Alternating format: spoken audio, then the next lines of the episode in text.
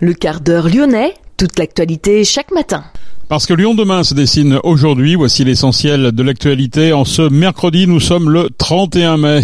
L'association Sauvegarde 69 est en danger. Les salariés et syndicats appellent à une mobilisation devant la métropole aujourd'hui. Les secteurs médicaux, social et sanitaires recrutent une journée de job dating organisée demain. Le site industriel usine Lyon-Paris de Vénissieux va accueillir la société villeurbanaise Mob Énergie. De nombreux conseillers municipaux de Tizy-les-Bourgs avaient démissionné après la condamnation du maire Martin Sauton. Les élections municipales partielles auront lieu en septembre. Comment agir quand on est victime ou témoin? Que faire? Qui appeler? Faut-il déposer plainte si on est agressé? À noter qu'un prospectus a été distribué hier place Bellecour par les policiers, notamment à destination des femmes.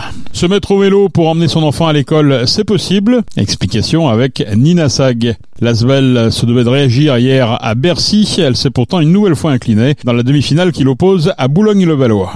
Et puis ce soir, c'est le coup d'envoi des Nuits de Fourvière. Lyon demain, le quart d'heure lyonnais, toute l'actualité chaque matin. Gérald de Bouchon. Bonjour à toutes, bonjour à tous. Face à la situation financière critique de l'association Sauvegarde 69, qui œuvre dans le secteur médico-social, des salariés et syndicats appellent à une mobilisation ce mercredi devant la métropole. L'association connaît un déficit de quelques 4,2 millions d'euros. Elle gère 21 établissements et services. L'ensemble des professionnels accompagne quelques 10 800 personnes dans 12 établissements. La direction générale ne garantit pas les salaires au-delà du mois de mai.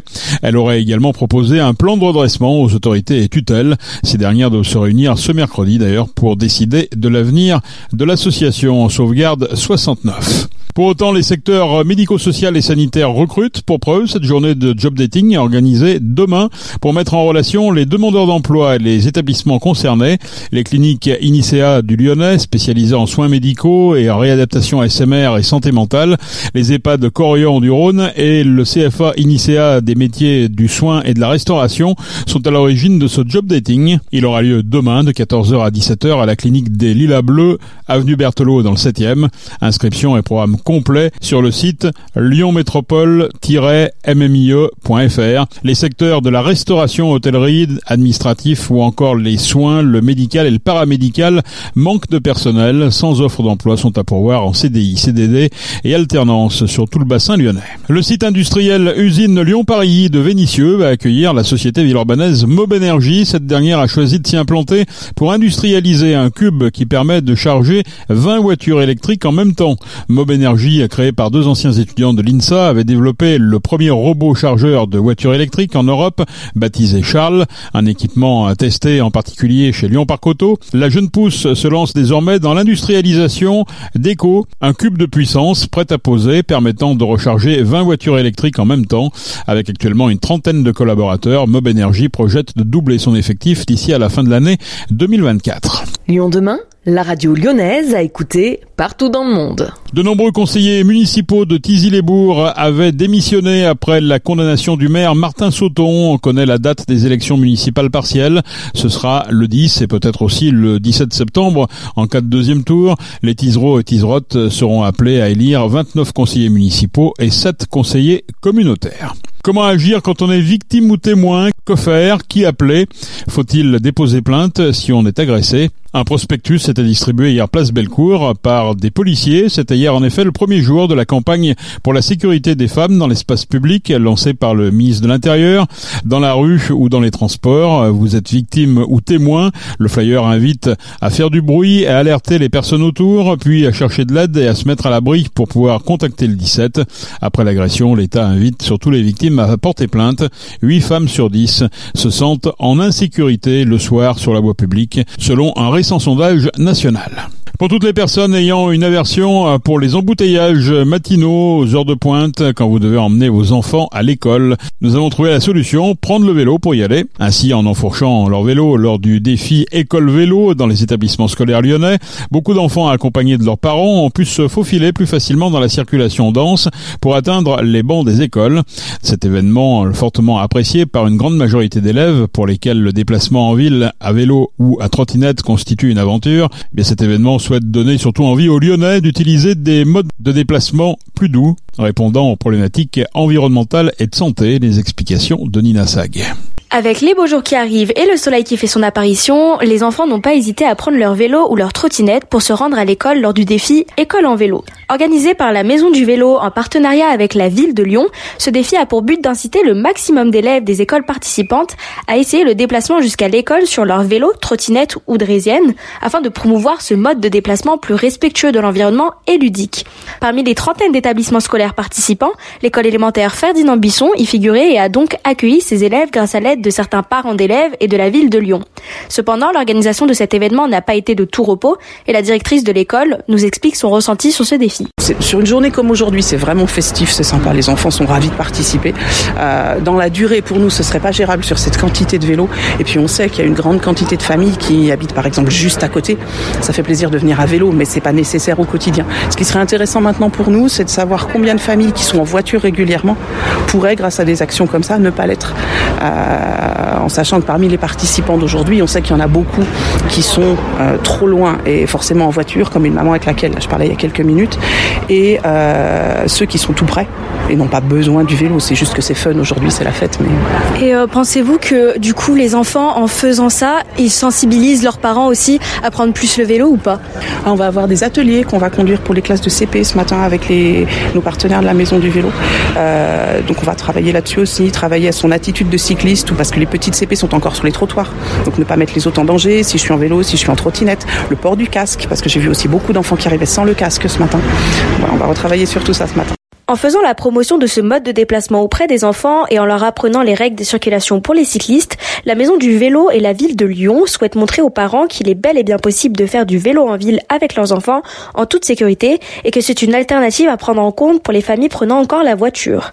Ainsi, en organisant un événement qui à la base touche les enfants, la Maison du Vélo souhaite ouvrir les yeux de certains parents sur la praticité du vélo afin qu'ils l'utilisent plus, comme l'explique Alain Poupard. Ce type d'événement, en fait, s'inscrit dans le, dans les actions de la Maison du Vélo, où la Maison du Vélo a pour but d'accompagner le cycliste de manière urbaine. Tous les cyclistes urbains, c'est notre volonté de promouvoir le vélo, mais en accompagnant le cycliste. Donc là, c'est une opération ponctuelle pour les enfants, ah, mais nous, on s'occupe de tout type de cyclistes euh, à l'intérieur de la métropole euh, de Lyon, puisqu'on est Maison du Vélo Lyon Métropole. Et comment vous avez fait pour euh, motiver ces écoles, les persuader de participer à cet événement Alors en fait, il y, a plusieurs actions. Il y a vis-à-vis des enseignants et vis-à-vis des parents d'élèves.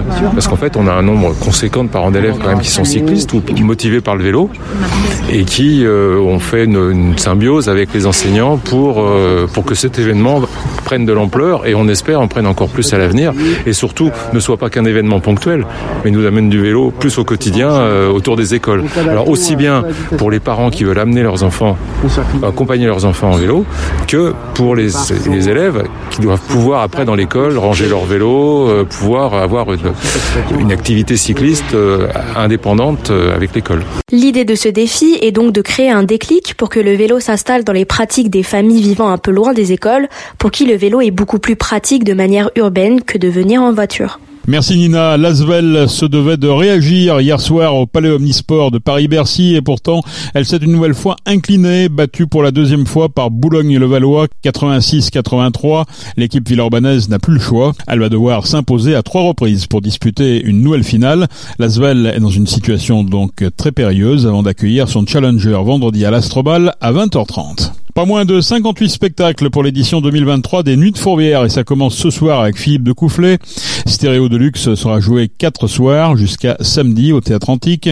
Suivront Cassave, Birelli Lagraine et Sylvain Luc la semaine prochaine, Benjamin Millepied et Alexandre Tarot en spectacle commun, Michel Polnareff et Diziz la semaine suivante. Ensuite ce sera Isabelle Adjani qui nous régalera dans un hommage à Marilyn Monroe. Florence Foresti revient aussi dans sa ville pour une semaine entière aux Nuits de Fourvière. Trois spectacles autour du thème du cirque sont également à l'affiche cette année. Comme chaque année, le festival va accueillir plus de 150 000 personnes. Pour faciliter les déplacements, Citral Mobilité renforce son dispositif pour les festivaliers.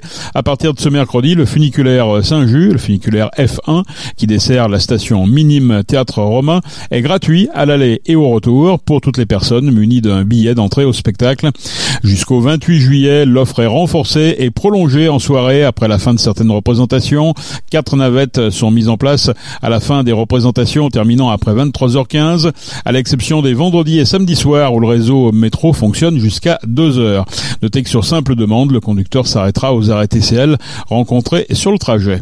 La navette A relie Fourvière Minime à Bellecour, Lafayette, Grand Clément, Laurent Bonnevet, Vomblin-la-Soie. Pour la navette B, desserte de Gorge de Loup, Gardevez et Duchère. Pour la navette C, Vieux-Lyon, Terreau, Croix-Rousse et Cuire. Pour la navette D, départ de Fourvière Minime, toujours pour Perrache, Berthelot, États-Unis, Paris Mermoz-Pinel. Et puis c'est aussi le temps des concerts au groupe Ama Stadium dès ce mercredi avec d'abord ce soir Dépêche Mode, mais aussi Muse le 15 juin, Mylène Farmer les 23 et 24 juin, Iggy Pop le 11 juillet.